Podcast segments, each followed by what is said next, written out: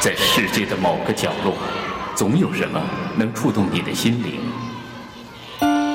一个人，一本书，一部电影，还是一段音乐？小凤直播室，让我们共同去发现。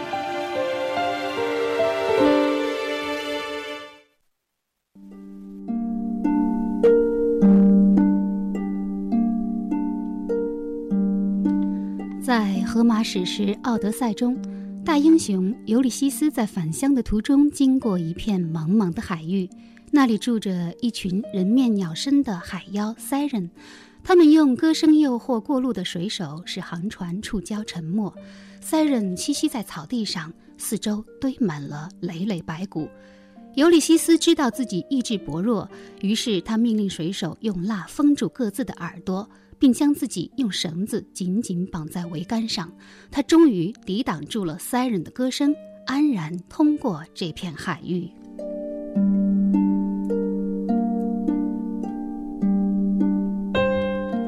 听众朋友，大家好，这里是山东电台经济频道小凤直播室，我是小凤。之所以重温。尤利西斯自负的故事，当然是因为今天嘉宾国内著名翻译家冯克利先生十分偏爱这个故事。在他看来，绑在尤利西斯身上的这根绳子，并非仅仅象征着东方儒家思想的禁欲主义，更淋漓尽致地表达着政治哲学中宪政主义的智慧，那就是对未来的选择做出先期限制。而这和现代国家为长治久安而在制度安排上先行。设立宪法是同样的道理，正是源于对尤利西斯智慧的钦佩，冯老师甚至将自己零四年出版的政治思想笔记就命名为《尤利西斯的自负》。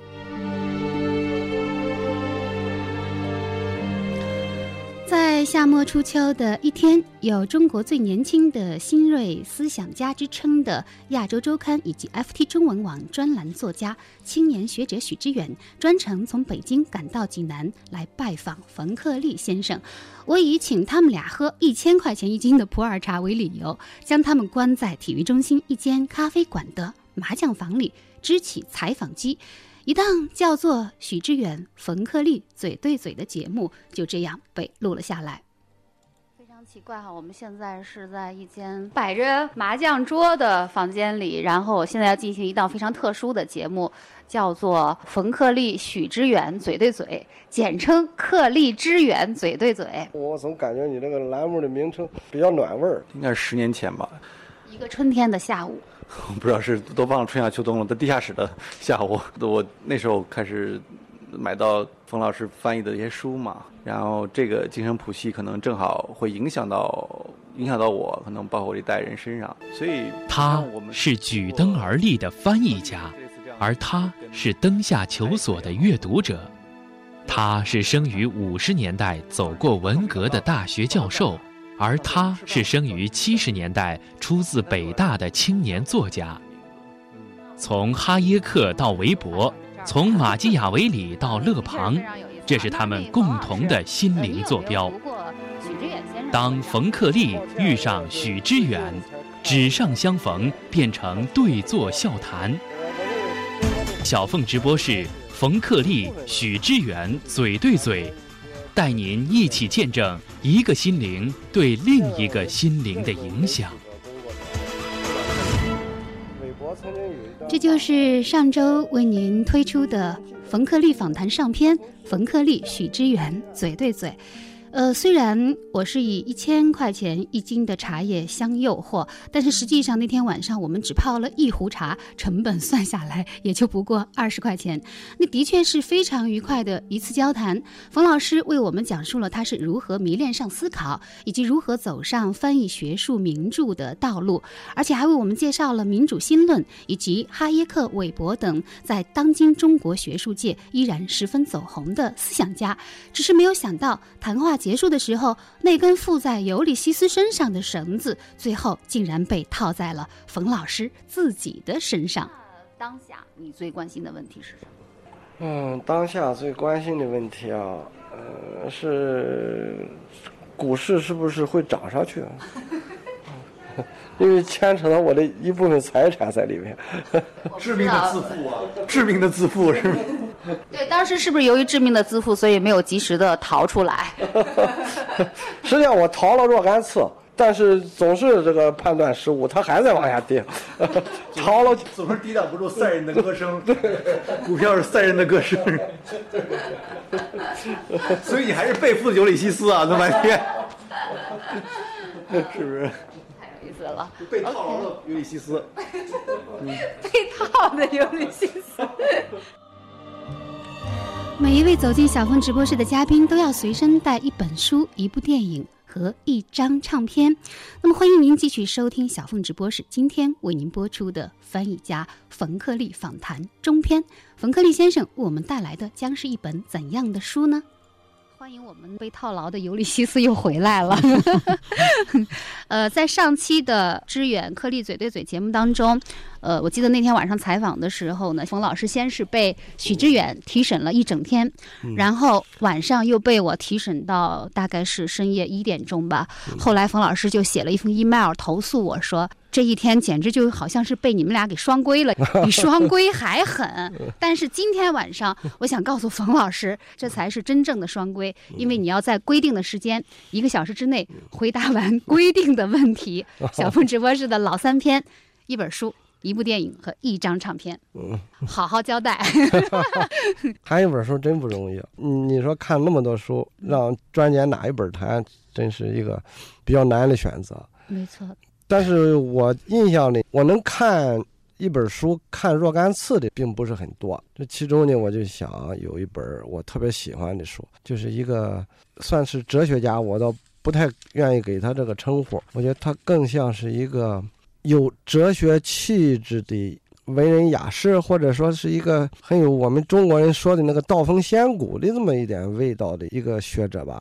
啊，有点仙风道骨，嗯这词儿我听着熟呀。嗯因为我有一个朋友，也是冯老师的朋友，他就曾经跟我说，他说冯克利老师啊，那绝对是仙风道骨之人，哦，说明你和桑塔耶纳有一些这个相通的地方。有可能就是王八看绿豆对眼儿了啊。对，哎，我一不小心把这人的名字给透露了哈，还没等冯老师说呢，抢戏了，重来。冯老师，你要究竟带谁的书呀？前几年那个三联书店啊出过桑塔耶纳的一本书，名字就叫《英伦独语》。谁是桑塔耶纳？人物索引：桑塔亚纳。乔治·桑塔亚纳生于1863年，卒于1952年，西班牙裔美国哲学家，美国美学的开创者，曾任哈佛大学哲学教授，主要著作有《美感》《理性生活》等。1912年，他离开哈佛，迁居英国，出版《英伦独语》。六十岁前后，推出大部头著作《怀疑主义与动物信念》，自称为一个新哲学系统的引子。他把这个新哲学系统分为本质王国、物质王国、真理王国和精神王国四部分。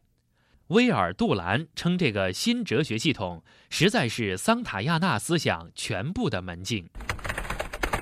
谁是桑塔耶纳嗯？桑塔耶纳呢，他的家庭背景很复杂，他母亲是西班牙人，然后嫁给一个美国的一个丈夫，这样呢，他等于有双重的国籍。他出生在西班牙，童年的时候呢，就随着母亲去了美国。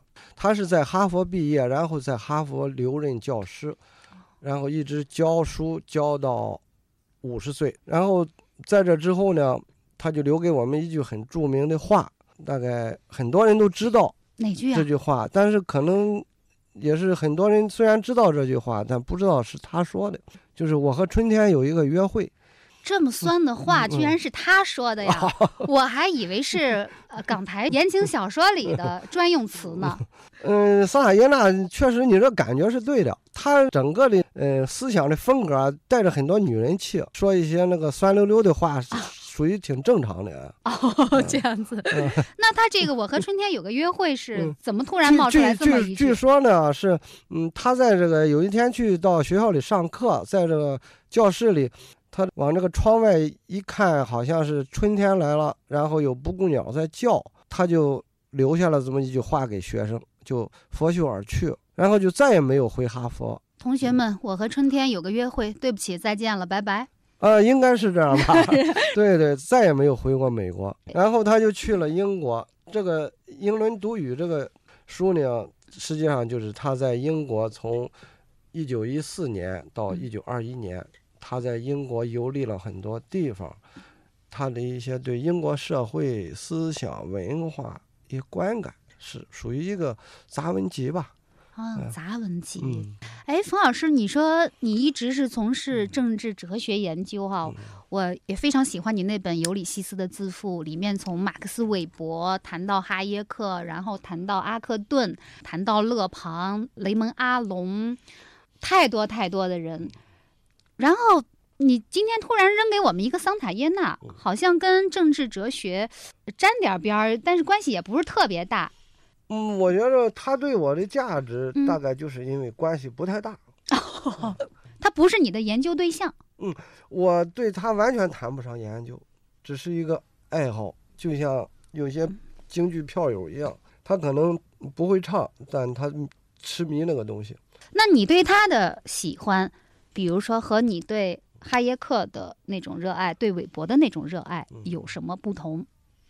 韦伯和哈哈耶克这种人，他们都是属于那种很入世的人，他们所观察到的西方社会的这个种种的问题啊，他们是放不下的。他们不但放不下，而且和投入自己所有的精力要去匡正世风。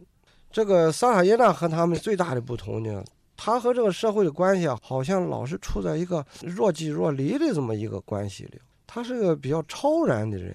那么是不是也可以这样讲，他不是一个责任感、呃道义感特别重的人？对对对，就以这本书为例子，嗯我们可以看到，就是他一九一四年到一九二一年，几乎就是第一次世界大战的这一段时间，完全是在战争期间写的这么一个文字对。但是你从他这本书里很少闻到烟火味儿。没错，完全就是帮闲文学。对对，所以有的时候你看他的书啊，就由不得你想不到一句话嗯，就是“商女不知亡国恨，隔江犹唱后庭花”。我们可以更深入的想一想，亡国之时啊，唱后庭花的人固然让人讨厌，但是如果没有人唱了后庭花，动乱一过，这个文化会显得很贫乏的。你反而觉得这个唱后庭花的那些人，他们有可能无形当中承担着一种文化呃延续的对这么一个功能。大概桑塔耶纳就有这个作用，因为毕竟第一次世界大战只有四年，但人嗯不会只活四年的，至少从近代以来还是和平的时间多一些。和平的时候，人们是需要后庭花的，和平的时候，后庭花自然会回来啊。这嗯正是这个理解上的一个错误。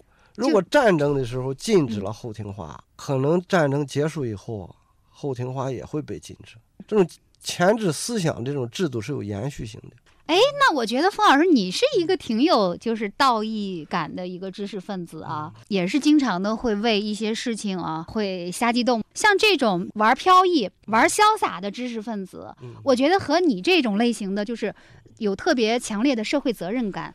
有特别强烈的那种道义冲动的知识分子，是完全是两种不同的类型。你应该就是对桑塔耶纳怎么讲，好像应该就是水火不容的。你为什么会反而会欣赏他？有的时候，这个人的性情是难以改变的，不光是我，很多人在这个性格上都有分裂的一种因素在里面，不愿意过于执着地干一件事情，这个自我认同啊，寻找起来比较困难。我们这个年龄人属于那种，就是尤尤其是那个有点文化，嗯，这个经常过去看报纸啊，学毛选啊，学文件啊，开这个学习班啊，就是这种经历的人，往往有一个，你说他是优点还是缺点，我不好说，但他这种特征比较明显，就是这个五十岁上下的人，过去在这个政治运动中这风风雨雨的经历过来的人，他不但是政治化，而且是深度政治化，就是嗯政治思维啊太敏感。就已经变成一个政治动物了。对对对，没错没错啊，这嗯个话说的好。所以你有的时候会克制不住自己作为一个政治动物这个特别冲动的那一面，是吗？但是它不是你需要克制，而嗯是本能的反应，就是你看到政治符号啊，它条件本能的就要本能的就要思考，嗯条件反射对，条件反射，真是就像巴甫洛夫的狗一样啊。这种条件反射已经对你形成一种困扰了，是吗？对，有的时候对我来讲是个很让我心里不爽的一个现象，这是经常出现的。嗯就是看政治学的著作，因为自己干这一行嘛，就必须得接触这种文献。就是如果那个连续好多天一直在看这种文献，我那种厌倦情绪会越来越重，我就要找一点桑塔耶纳看看，或者听听音乐。让自己稍微的摆脱一下。对对，人不仅仅是靠政治生活，是吧？人有很多其他的生活内容。大概桑塔耶纳，我倒不太考虑他在这个哲学史上的这些思想的价值。嗯他给我的吸引力就是，他能让我去那个放开一些那个眼前的关怀，给我一个比较私密的一种空间感受，品味一些纯思想的、纯美学的、纯修辞的东西。就是这些东西啊，往往是我们日常生活中你在做那些正经学问的时候啊得不到的。呃，就是说，刚才我说了一大堆人，就是比如说什么哈耶克也好了，韦伯也好了，马龙也好了，什么阿克顿也好了，就是那些人，你在呃日常当中跟他们打的交道太多了，嗯嗯，对吗对你感觉就是和他们生活在一起太累、对，太紧张、嗯，太沉重，然后你就想到嗯。呃桑塔耶纳的怀抱里去 稍微的休息一下，是吗？没错没错，呃，所以你要是形容桑塔耶纳这个人呢，有些词儿是不能用的。你比如说，嗯。这个沉重、执着嗯、坚强、勇敢，就是用这些词儿都不适合于形容他，反而另外一些词儿形容他比较恰当，就像机智、从容、散漫、就是一个，他是一个很女人化的男人。呃，的确是，其实我也翻了几篇他的文章哈，嗯也是能感觉到那种非常浓烈的那种阴柔的气氛。嗯，没错，他在西方这些思想家里算是一个最接近我们中国这个道家的这么一个人吧。是不是在西方思想家阵营当中，像他这种特质的也不太多呢？比较罕见。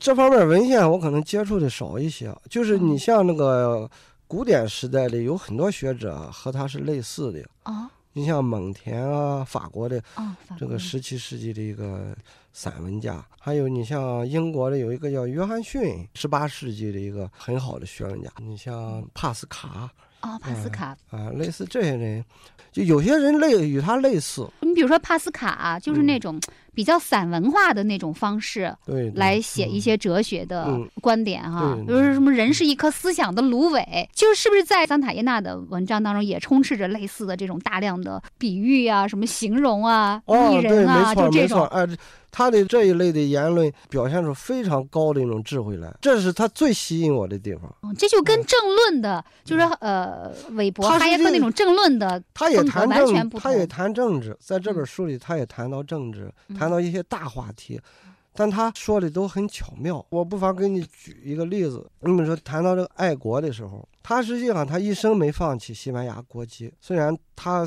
只在西班牙住了很短的时间。所以当谈到这个爱国的这个问题的时候呢，就有人问过他，为什么你你不加入其他的国籍？英国国籍、美国国籍都对你开放。他是这样回答这个问题的：他说，祖国对一个人啊，就像男人对女人的爱情和忠诚一样，牵扯到太多的道德，所以体面的放弃是不容易的。你看，他嗯用了“体面”的这样的一个字眼儿，说的很平淡，但是让人深思。的确是哈，呃男人在跟女人闹什么情变的时候，嗯有的时候的确是不怎么体面啊对 他还说过，他讲到这个进步，因为西近代人都喜欢讲进步嘛。他说进步是什么呢？他用了这么一个比喻，他说进步啊，就是设定一个目标，然后用各种最好的手段去达到它。他说这就好像一个人的腿啊被车碾烂了，最好的手段就是干净利落的截断它。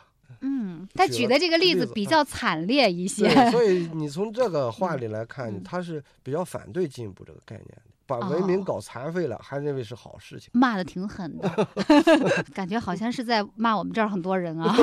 是不是啊？他是一个挺尖酸刻薄的人呢呃。实际上是这样，他是绵里藏针的人，嗯尤其是他那种机智，他修辞上的那种很老练的那种功夫啊，那个东西总给我一个如如饮甘饴的感觉。他是国内公认一流水准的翻译家，从萨托利的《民主新论》到勒庞的《乌合之众》，从马克思韦伯的学术与政治到哈耶克致命的自负，他的翻译在公共思想界有着不可替代的地位。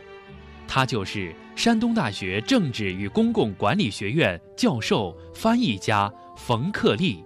本期小凤直播室，一起分享冯克利最喜欢的书籍、电影和音乐。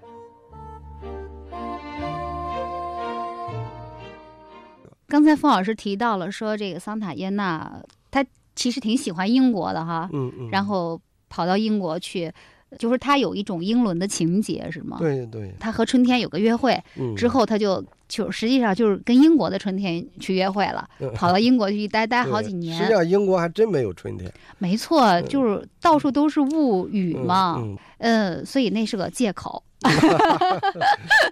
嗯，但是我不知道，如果要是我问一下冯老师，比如说在这个世界地图当中找一个点，嗯然后你对那个地方有情节的话，嗯当然中国情节自不必说哈，嗯中国以外哪个地方也是你最心仪的？你有什么哪个国家的情节？应该也是英国吧？哦，也是英国情可能。和我阅读嗯能力有关系，因为我是英文的阅读比较多，嗯，对英国呃思想史啊、政治啊、文化了解的比较多，所以很自然的就是容不得你不喜欢它。而且还有一个很重要的一个考虑，就是嗯如果你从政治演化史的这个角度看，英国在近代这个现代化的这个过程中啊，它应该说是一个比较成功的例子。对，英国算是宪政的发源地哈。，嗯对，对而且它是工业革命的发源地，宪政的发源地，而且在近代化的这个转型过程中，它没有发生一些很惨烈的事情。没错，所以他的革命叫光荣革命呃，啊它。比较顺利。尽管他后来建立了英帝国，麦考利有句很著名的话：“大英帝国是在漫不经心中建成的。哎，对，为什么说是在”所曼？以英国人从来没有把自己的国名改成帝国，它是一个没有帝国名称的帝国。哦，很多人没注意到这个现象。的确是没注意，嗯英文英国的那个全称叫大不列颠。和爱尔兰王国哦，嗯它一直是叫王国。对，它一直是 kingdom，它不是 empire。你像沙皇俄国就是帝国，法兰西那个拿破仑称帝的时候，也自然就变成帝国，不然怎么称帝啊？所以这个搞政治哲学的人都很容易有英伦情节，是吗？而且经常会拿法国大革命和英国革命比较。哎，我昨天刚刚在看你在南方周末上发表的一个整版的长篇的文章哈，哦，呃，嗯阿克顿的历史解释模型。嗯，其实阿克顿也是一英国人，是吗？人物索引：阿克顿。阿克顿勋爵生于1834年，卒于1902年，英国历史学家，剑桥大学钦定近代史教授，主编《剑桥近代史》。他认为，一切社会改进都必须缓和，并顺应历史的潮流。他对个人自由以及促进或威胁个人自由的力量分析深刻，影响了二十世纪思想史。权力生产腐败，绝对的权力会生产绝对腐败的著名论断，即出自他之口。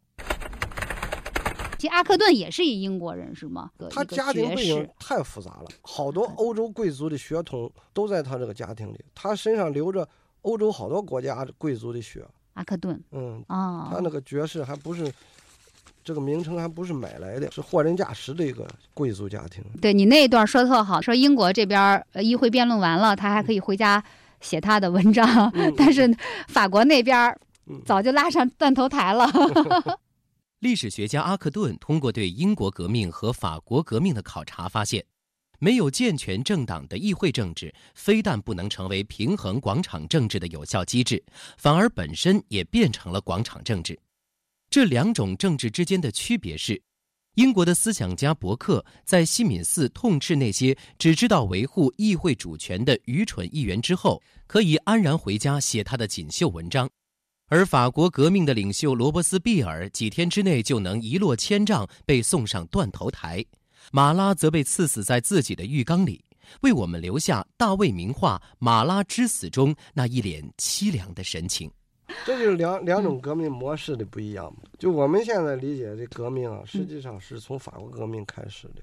revolution 这个词呢，在法国革命之前啊，它没有今天的意思，就是一种彻底推翻旧制度、改朝换代啊，应该说用改朝换代都不合适。就是整个不光是制度上的变化，文化、行为模式、风俗都要通通彻底改变。哦，这是 revolution，嗯，就是这是从法国大革命来的这个革命这个词。对对对，在这之前呢，实际上它这个拉丁语啊叫 revoluto，这个词的原意呢是恢复，更像复辟，不像革命。哦，是这样子。对呀，那复辟怎么能跟革命搭上关系呢？恢复反而是他们认为是革革新的一种。你从这个词源上说，这个 revolution 啊是从 evolution 过来的，evolution 呢是进化，revolution 呢是它的反义词，嗯，就是恢复。所以说，所谓的进步和退步，有的时候就会有着一种很吊诡的关系，哈，对吧？就是有的时候我们以为是进步，也许可能是一种倒退；有的时候你倒退，比如说跟传统那个。去复兴传统，就像文艺复兴一样，那反而是一种进步，文明的进步哈，有意思。那不管怎么说，就说桑塔耶纳在国内目前来说还是一个比较冷门的学者哈。这也应该说很自然，因为他的思想充满了那种贵族气息，很不平民化。你像他为什么离开美国啊？很重要的原因就是他不喜欢美国那个平民文化，他讽刺美国的那个。平民文化应该说是是是他拿手好戏哦，能举个例子吗？嗯，你比如说美国那个中产阶级经常用一些名人的这个至理名言来装饰自己的生活。他形容这种事情，他是这样说：他说这个美国人的这种对至理名言的运用啊，就像家里放了一个蜡烛台，但是上面没蜡烛，得开开灯它才发亮。纯装饰一点实用都没有。连哈佛大学这样的这么好的学府，他都把他哲学专业说的一钱不值。但萨塔耶纳在中国确实，呃，好像在一般的思想界里影响，除了在美学界哈，因为他写过很好的美学著作，像《美感》啊这这类书，反而我没怎么看过他的美学著作。哦，我记得好像是，就是很早以前，钱钟书大概是非常喜欢他，对，评价很高啊，给了他一个翻译的名字，叫什么山潭野纳，山山就是大山，潭水，嗯，野乡野一老衲，桑塔耶纳，山潭野纳。他钱先生这个翻译是很传神的，因为他很讲究修辞的技巧。钱钟书，因为他属于一个文字大家吧。他们可能在这里边沟通起来非常容易，他能得着桑塔耶纳的思想精髓，所以他给了他这么美妙的一个译名。对，所以我觉得也很有意思啊。可惜这个翻译界迄今没有保留下。在请冯克利先生带来一本书之前，我自己在心里列了一个书单，但是无论如何也想不到冯老师会给我们带来一本啊，我几乎从来没有听说过的桑塔亚纳。冯老师告诉我，如果上天允许他可以成为一个别的什么人的话，他就希望自己成为桑塔亚纳。看来我们的冯老师算是彻底的被桑塔亚纳给征服了。让我们记住这个生在西班牙、长在美国、漂流英国，由中国人给他的一个酷似日本。人的名字山潭野纳吧。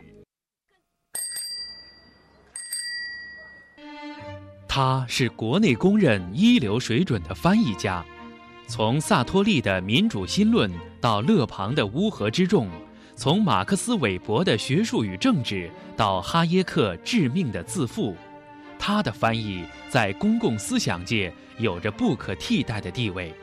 他就是山东大学政治与公共管理学院教授、翻译家冯克利。上期冯克利、许知远嘴对嘴带给我们的是一个沉迷学术的冯克利。本期小凤直播室，当冯克利离开许知远，让我们再次了解这位走出学术的翻译家，一起分享冯克利最喜欢的书籍、电影和音乐。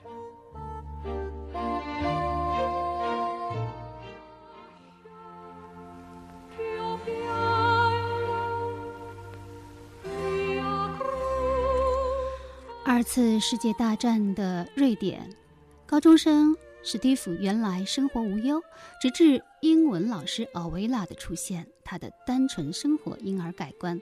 奥维拉的丈夫是个丝袜推销员，经常出差在外，回到家里也只是喝酒听音乐。被冷落的妻子于是从史蒂的青春当中寻找安慰，直到有一天，史蒂的哥哥在前线战死的噩耗传来，他才惊觉到现实的残酷。决心结束这段畸形恋情，这就是瑞典著名导演博威德伯格的一部获奖无数的影片《教室别恋》，这也是翻译家冯克利老师最喜欢的一部电影。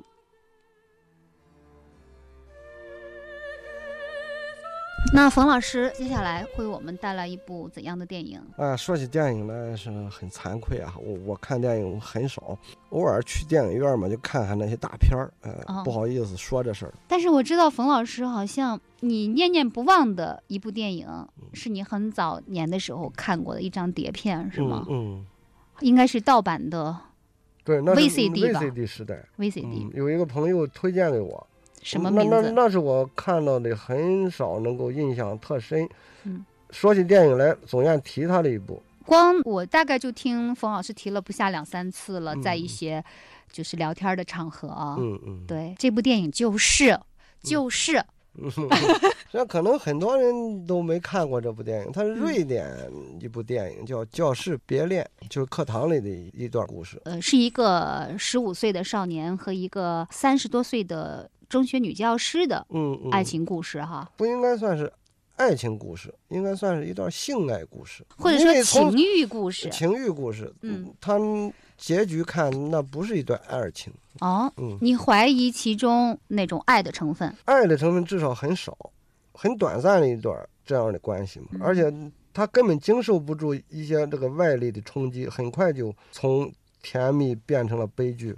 对，因为这个片子非常的有名啊，拿了很多的大奖，所以这个片子，比如说坊间谈论的时候，我看到有一个评论特别多，就说，呃，它好像是《洛丽塔》的欧洲翻版，因为就是纳博科夫的《洛丽塔》是一个呃中年男子和一个未成年少女的故事哈，那这个呢是一个中年。女子和一个未成年少男的故事，所以他们这样的来类比你，那你怎么看待这个男孩和女教师的他们之间的这种关系？说他不正常，应该说比较恰当。不正常，嗯，有没有不道德的因素在里面？我的道德观念好像原则性还没有那么强。这个电影里边啊，我特别看重的一点，当时吸引我的一点也，实际上不是这个小男生。和他这个老师的关系，更吸引我的是这个小男生和他那个老师的丈夫的关系。说起来，这个道德规范啊，因为他那个故事是发生在这个第二次世界大战中间嘛，正好我看那个电影里有一段听广播，呃，讲到那个列宁格勒保卫战，你从这一个小情节哈能看到他这个故事的历史背景。一般战争的时间呢，人们的道德规范往往就变得比较松弛。再加上这个男主角就是这个小男孩，他的哥哥还是一个潜艇的一个水手，生死未卜。在那种战争的状态下，可能。人们这个对自己的道德约束啊，相应的就会弱一些。非常时期，人的内心的道德戒律会比较的松弛。因为因为在战争中，它一个最大的特点就是人对自己的命运啊感到更不确定，生死未卜，明天是什么样子，人们都不知道。周围的这个朋友啊、亲人啊，随时都可能就是从自己眼前消失了。你比如说，他那个哥哥潜艇被击沉。他和他哥哥情谊很深的，他哥哥就在这个这个潜艇里死掉了。你像类似这种事情，对人这个生命的这种意义，我是不是还需要去做一个很常规的、有长远打算的那种生活方式，都会给自己提出一些疑问来。就是在这种很特殊的环境里，人是会很自然的思考这些问题。就是一般的那个存在的问题。我们说的就是这种时候就得及时行乐，就是很很朴素的一种想法。就在这样的一个大背景下，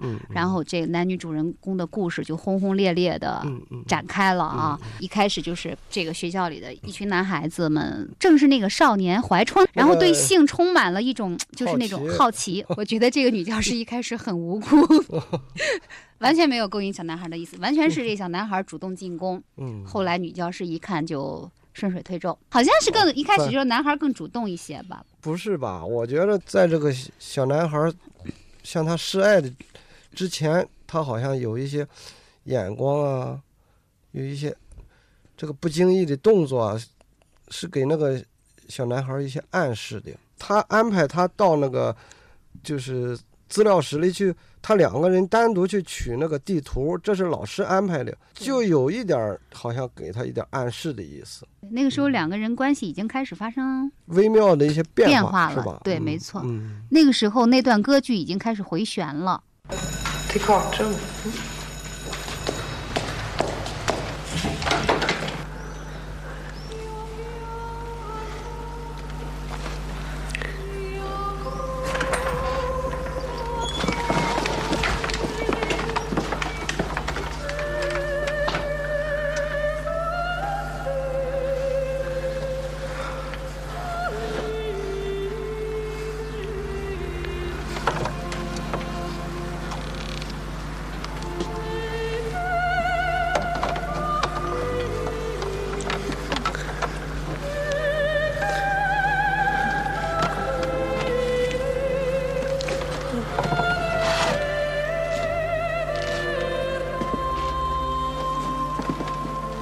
这段歌剧一直延续到他两个的恋情的终结。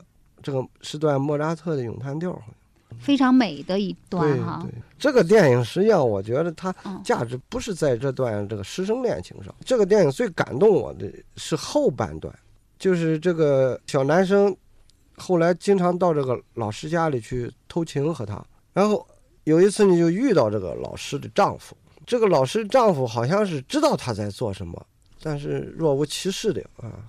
这个小男孩一开始呢是很惊恐，后来看着这个她这个丈夫的举止呢，又很好奇，然后最后发展成他两个变成了朋友。那么他吸引我在哪里呢？就是他这个丈夫这个人啊，那是非常打动我的。他是一个羊毛制品的推销员。那个时候呢，正好发生了那化学工业、化学技术的，好像一些进步，导致这个尼龙制品啊开始在市场上大量的出现。他这个生意就不好做。那些什么羊毛袜子呀，都被尼龙丝袜给代替了。对，另外这个女老师的丈夫啊，他是一个呃特别喜欢音乐的人。发烧友，和冯咱们这老师一个脾气。我觉得我还真到不了他那个境界。他一进门就第一件事儿先放唱片儿，戴上白手套。对，至少我是从来不戴白手套的。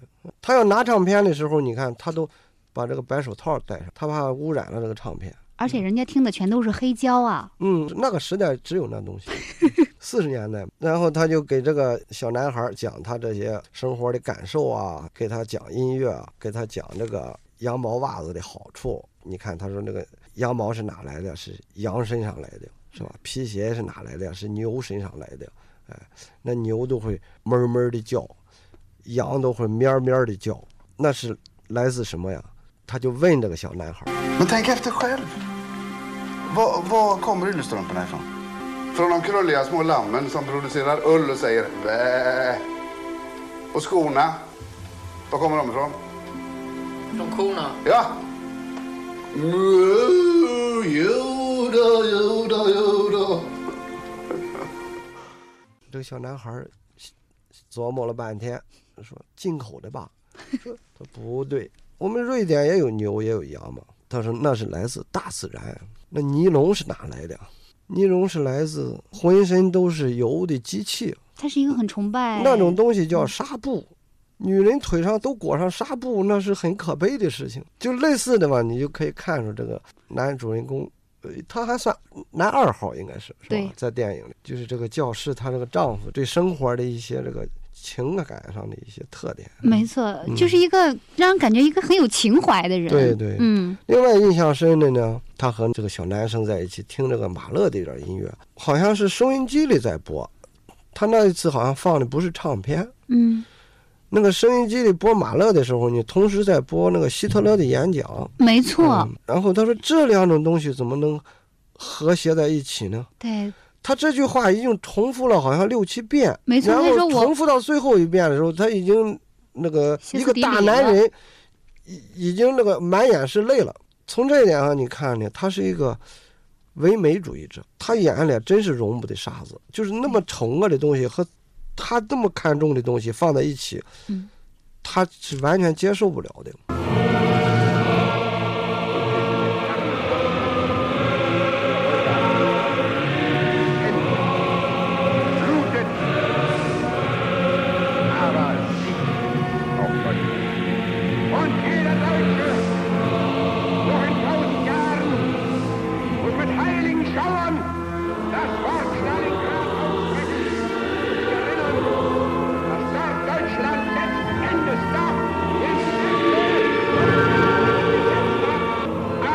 Samma språk.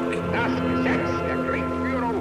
Und dieses Gesetz Jag får inte der ihop det. Kriegführung gilt ja nichts anderem wie der Rüstung. Jag får inte ihop det. Letzten Endes muss man nachklingen. Dafür die Jag får inte ihop det. Bei Stalingrad, bei Risch, Jag får inte ihop det. Jag får inte ihop det.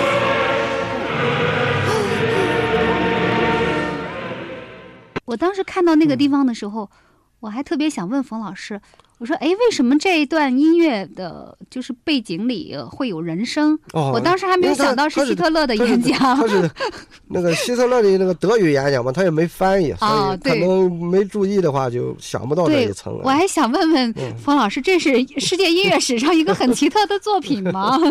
这个教师她这个丈夫种种的这些表现啊，嗯他感动了这个男孩子。嗯他和这个女教师从这个这个感情比较好，到最后他拒绝这个女教师，是发生在什么时候呢？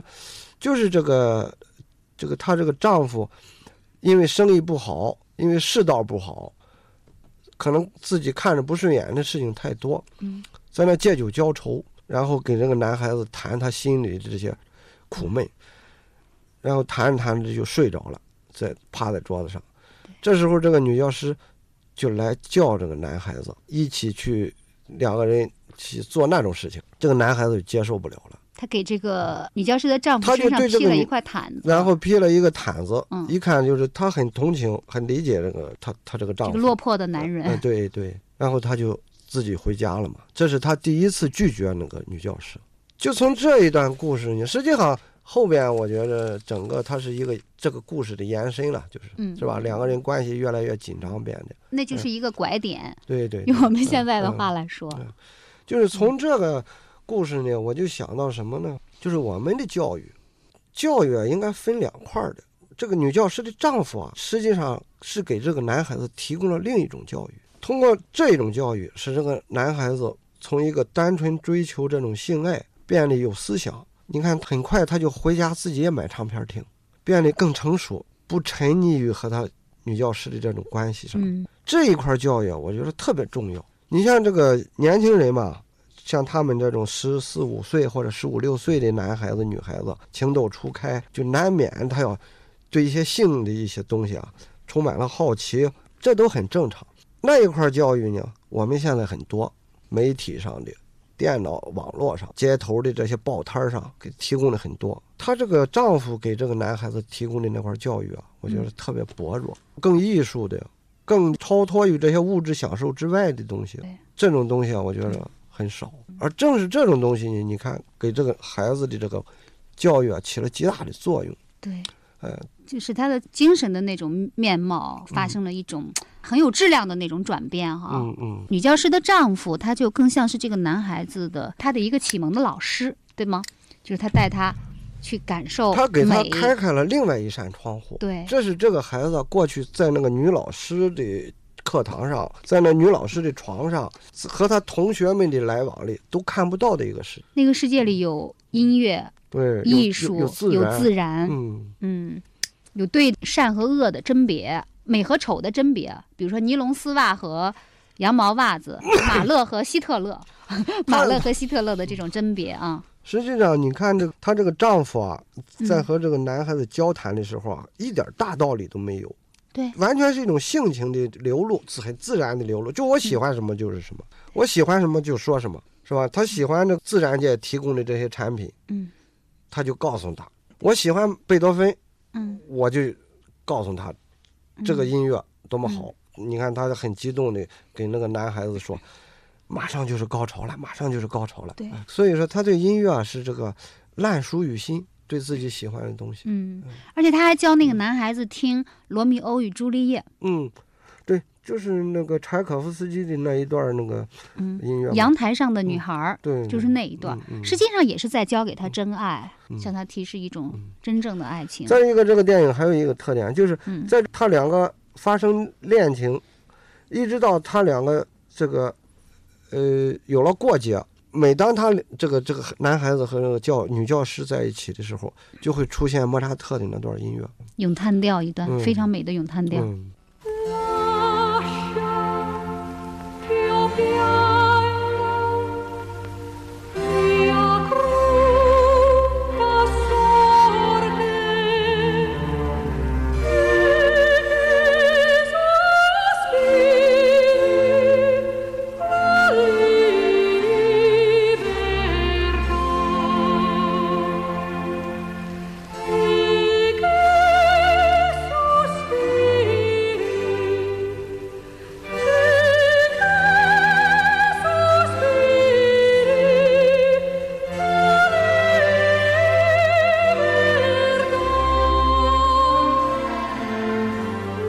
就是这种情欲的东西啊，也需要用艺术去包装着，不然的话会变得很丑陋。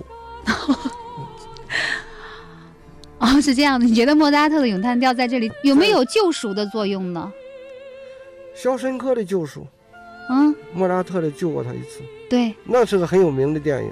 嗯，《刺激一九九五》又翻译成哈，可能好多人、好多听众朋友都看过。嗯对，方老师说到这儿，我突然在想啊，因因为其实我看这个电影的时候，我觉得这个呃导演是完全没有道德负担的，嗯。就是比如说我跟冯老师，我们俩刚开始决定要谈这电影的时候，我们俩人都犯愁说，哎呦，这电影咱们怎么在节目里说呢？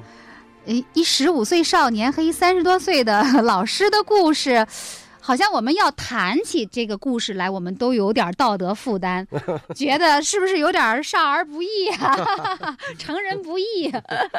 可是人家导演在拍这片子的时候，丝毫没有道德负担。他是不是因为比如说有莫扎特这样的音乐呀，或者说实际上他在一边讲述这个故事的过程当中，他也对这种所谓影片中含着的这种道德争议的这种因素进行了一种救赎，用莫扎特的音乐。你这个理解我觉得太好了。但是 他这种表达的方式呢，他就是通过这个女教师的丈夫把她给表达出来，他这层意思，用一个具体的人物，一个具体的爱好，不然的话你不好解释他为什么把那个这个女教师她丈夫刻画的这么感人。嗯，就是可能人文的这种力量啊、艺术啊、这种啊音乐啊，可能就代替了那种宗教的那种救赎的功能呢。音音乐实际上是西方文化，嗯这个尤其是宗教文化里边最重要的一部分。你看，一直到十九世纪吧，很多作曲家还是写大量的宗教音乐的。你像什么安魂曲吧，我们知道的就莫扎特写过，波辽斯写过，海顿写过，还有很多作曲家都写过安魂曲这一类东西，还有一些弥撒曲。所以音乐是提升人的一种信仰的境界很重要的一个内容。所以你从这个意义上说，音乐可以起到救赎的作用，虽然只凭音乐起不到。音乐实际上是一个呃辅助脱离了脱离了信仰的音乐啊，嗯在西方传统里啊，至少在这个近代化成熟以前，嗯人们认为是一个堕落的东西。从古希腊就如此。哦，就脱离了宗教的音乐，就是堕落的音乐了。对，你看古希腊希腊文化里就特别不喜欢音乐，好像我记着亚历山大弹过竖琴，他的父亲特别讨厌他弹那个东西，认为是玩物丧志啊。所以你看文艺复兴啊，这个好多种艺艺术形式都非常的发达，变得非常完美，建筑、绘画、雕塑、文学，唯独音乐在这个文艺复兴的时期是受到压抑的。哎，音乐不是一直在和宗教产生着很密切的关系吗？它只是在宗教场所里，有一些这个什么格里高利圣咏啊，弥撒曲啊，嗯呃它不是作为一个社会化的活动。所以这个音乐在西方发展成熟是个很晚近的事情。文艺复兴的时候，艺术什么绘画、雕塑、诗歌，呃已经达到了非常完美的一个境界。唯独音乐，我们不可以这样说。西方音乐的成熟是在十八世纪。当然，最后这段恋情是呃就破裂了哈，最后破裂的很难看，死的很难看。嗯，就用桑塔耶纳的话说，就很不体面。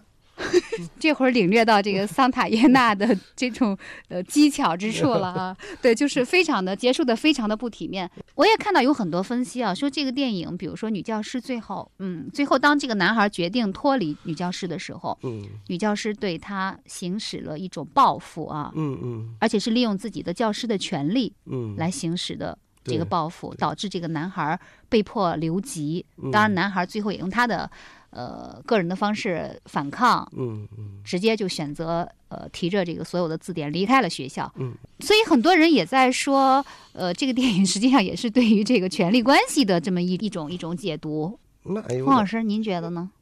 那有点过度阐释了吧？权力这不是您作为政治学者，权力不是您那个做学问的一个中心词吗？虽然是这样，但是我觉得你这种解释可能是类似于一些搞什么后殖民主义文化的人才说这种话，就是他们看任何权利都不顺眼，所以把稍微有点不平等的关系就解释成一种权力关系，然后就要颠覆这种权利。没错，福柯不就是说权力无处，不在，就是类类似福柯那些人，啊。嗯，权力就在所有的不平等关系嗯之间，嗯就是那个嗯落差就是权力。实际上，服从权威啊是人的本性之一，人人都有自己心目中愿意服从的那一面，因为服从是可以带来很多好处的。你比如说，我愿意服从桑塔耶纳，他给你带来的好处是让你平静、超脱。对，就是人人都需要权威，所以你的意思就是说，不必对呃这种权权力力关系，哎，做、啊做这种不沾边儿的阐释。嗯他只是一个很个人化的一种行为，就是他出于恼羞成怒嘛，有一点，嗯对，他要报复一下他。但是，如果他不这样做的话，嗯，他正常行使一个教师的权利，我觉得没有什么可质疑的。对瑞典，对瑞典这个国家，我不知道冯老师在您的这个政治哲学研究当中，有没有什么瑞典的思想家是你关注的呀？嗯，这方面了解很少很少。我只知道瑞典有一个很了不起的女王，就克里斯蒂娜吧，大概是不是就是那家宝曾经演过的那个女啊王？对对，然后她自己那个在王位上自动退位去。到修道院里修行去了，好像那是个很感人的故事。嗯，没错，能主动放弃权利。完了，我又把 “权利”这词儿绕出来了。嗯，其他事情我所知甚少。其实这个电影它就是一个一个男孩儿，他在这样的一段非常的时期内，经历了一段非常的感情，嗯，嗯然后加上他哥哥的阵亡，嗯、加上呃女教师的丈夫对他的那种呃感召，嗯然后他就终于迷途知返了，嗯，年轻人犯错误，上帝都会原谅的。然后他就变成了一个可以用自己的力量去安慰，就是他的双亲。嗯哥哥死了之后，他还能去安慰他的爸爸妈妈，就变成一下就长大了，你就会感觉，嗯，是不是每一个男孩子的这个成长当中，我不知道他们是不是都会经历这样的一些时刻？我觉得这和你接触到一个特殊的成年人啊有关系。嗯，就以我个人的经历来说，我看这个电影的时候，嗯我就想到我那个，嗯、当年大概比这个男孩子年龄要大一点吧，我碰到一个很特殊的人，嗯，我现在我觉得我还应该叫他启蒙老师。他是呃北京大学电子系毕业的，五十年代初的大学生，很偶然的机会碰到这么一个人，因为那个时候大概应该是在七十年代初，也没有什么书可看，他可能觉得我还算一个比较爱学习的孩子吧，他就和我聊天儿。他那时候都三十多岁，我才十几岁，他就给我谈到了很多意大利的这个文艺复兴啊，意大利的解放运动啊，那时候对我影响非常之大。嗯，然后讲到这个梁启超，我都不知道梁启超是谁。后来想一想，因为看书多了以后，回想一下他讲那些事儿啊，都是一些常识，并不是一些很深奥的一些知识。但是在我当时处的那个环境里，他能给我讲那些东西，引导我去有意识的去看一些书，对我作用特别大。就是这种教育啊，就像这个女教师她这个丈夫给这个小孩的教育啊，是常规教育没法代替的。我我觉得这个电影要说有点什么启示吧，就是一个健全的教育应该尽可能的加强这一块儿。就是每个男孩也好，女孩也好，身边嗯最好能那个时不时的，或者说偶然的出现至少一位到两位像冯老师这样的人。